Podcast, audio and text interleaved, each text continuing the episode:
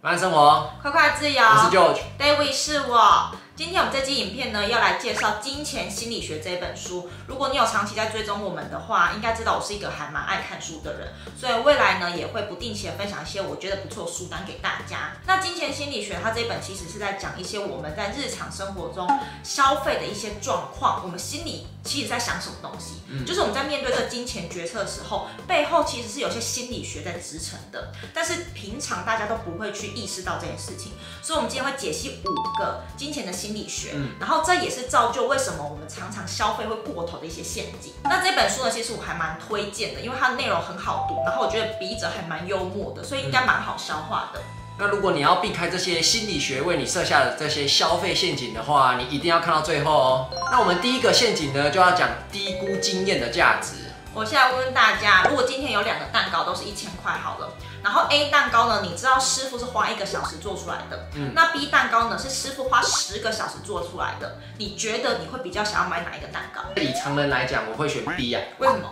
因为我觉得他好像比较努力的去做这个蛋糕。没错，这个就是低估经验价值的陷阱。就是我们常常会认为啊，就是比较努力做出来的东西，好像比较值钱一点。所以呢，现在很多商人就会刻意的把他们有多努力去付出这个产品跟或这个食物摆在消费者的面前。嗯，就像鼎泰丰就是最典型的例子。我们去吃鼎泰丰的时候，它的那个橱窗都是透明的嘛，你就看到那个师傅在里面的擀面团呐，然后这边包他的小笼包，他其实就是想要让消费者知道说，他们鼎泰丰付出非常多的努力，你就会觉得鼎泰丰这家店的食物啊。或者是价值就会瞬间提高。那听完这个举例之后，你有没有发现，其实你生活之中也有掉入这种陷阱？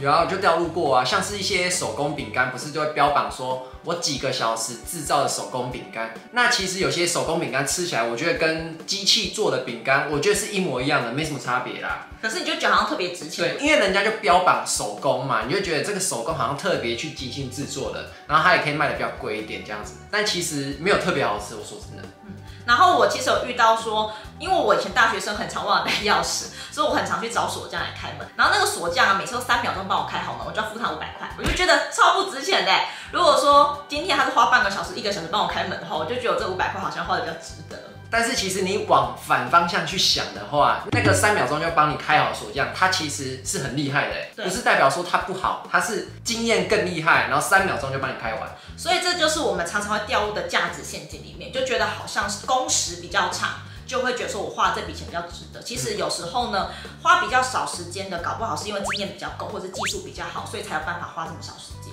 在第二个陷阱呢，就是我们很容易去忽略了时间价值还有机会成本哦。那就是你以前常做的事情啊，花半个小时跑了三家店，只是为了省那五块钱。对啊，有时候会啦。所以其实我觉得有时候很难免的，毕竟那时候我们是学生嘛，钱也没那么多，所以呢会想要省钱是理所当然的。但是呢，呃，很多人都会想说，为了省钱，然后却浪费了很多时间。嗯，所以我们下次在做决策的时候，你可以去思考看看呐、啊，你在省的这个钱。不要只 focus 在可以省下的那些钱身上，你可能还在考量的是你花的这个时间成本到底值不值得，把那个时间拿进去考量一下，这样子。对，就是你不要想说省五块钱好像有省钱，但是你花了那半个小时，那是半个小时不值钱嘛？这是我们去思考的东西。所以呢，千万不要中了这个时间价值的陷阱哦。不过我现在也不会为了那五块钱去跑半小时找那饮料店啊。嗯，所以大家自己去衡量一下，省下的钱跟你所花的时间有没有成正比，嗯，或者是是不是值得你省下的钱去花这些时间。嗯，那这里插播一下，如果你是第一次看到我们频道的人，如果你还没订阅我们频道啊，记得按下订阅哦，还有开启小铃铛。那在第三个陷阱，我们要讲的是心理账户这个东西。这个其实是很多人、很多人、很多人都会有的陷阱。为什么呢？就是呢，心理账户这个陷阱，就是如果比如说你今天辛辛苦苦赚的一个月三万块薪水，跟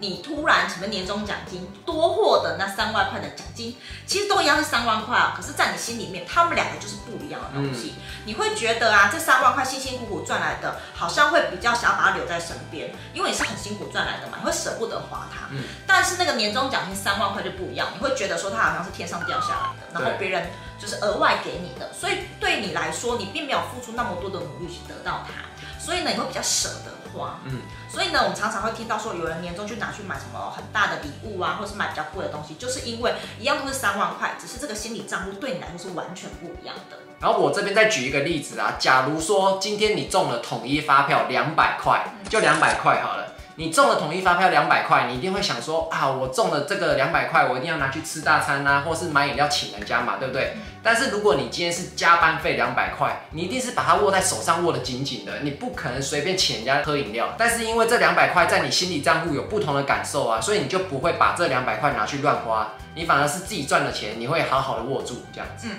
所以这也是为什么很多店家都会在你发奖金的前后去设置一些活动，因为那时候你获得这笔钱，然后心理账户的关系，你就会比较舍得去花这个钱，你才不会存起来？对。好，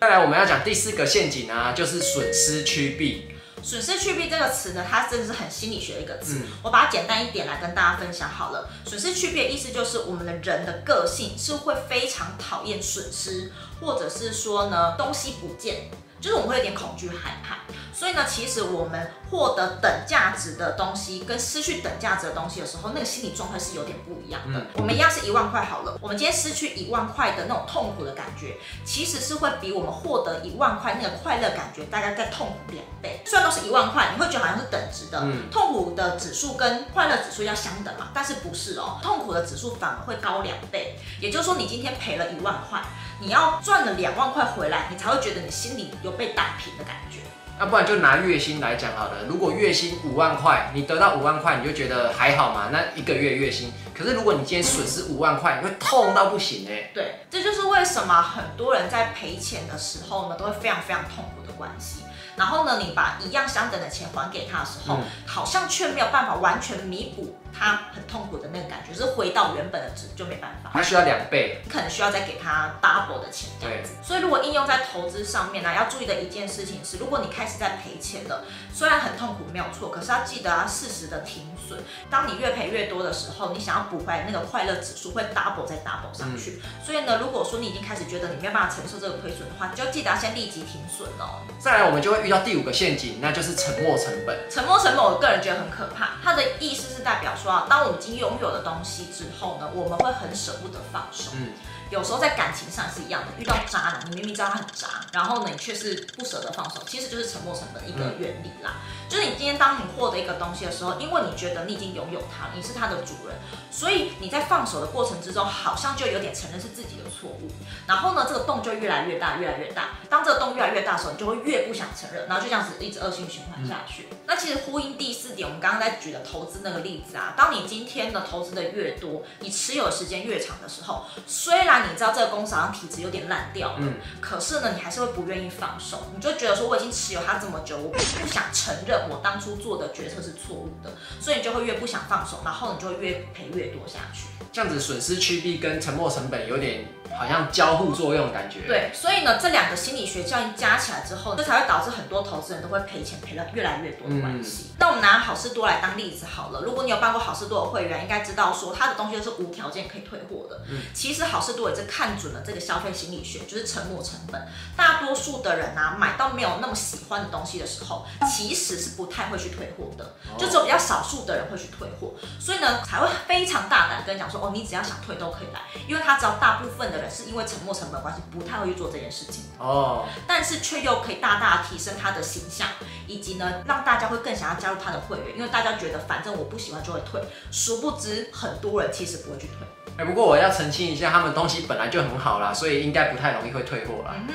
那希望今天这支影片呢，分享这五个消费陷阱，就是包含我们的金钱心理学为什么会这样子做决策，嗯、有帮助到你，就是未来在消费或者在投资的时候，可以更理性去思考一下。那当然呢，就是这种心理学不是一朝一夕可以改善的，因为有时候就是人的潜意识没有办法。嗯，那你也可以留言跟我们分享你中了哪一个陷阱哦。那如果你喜欢这个影片的话，记得按一个喜欢，我们下次见，拜拜。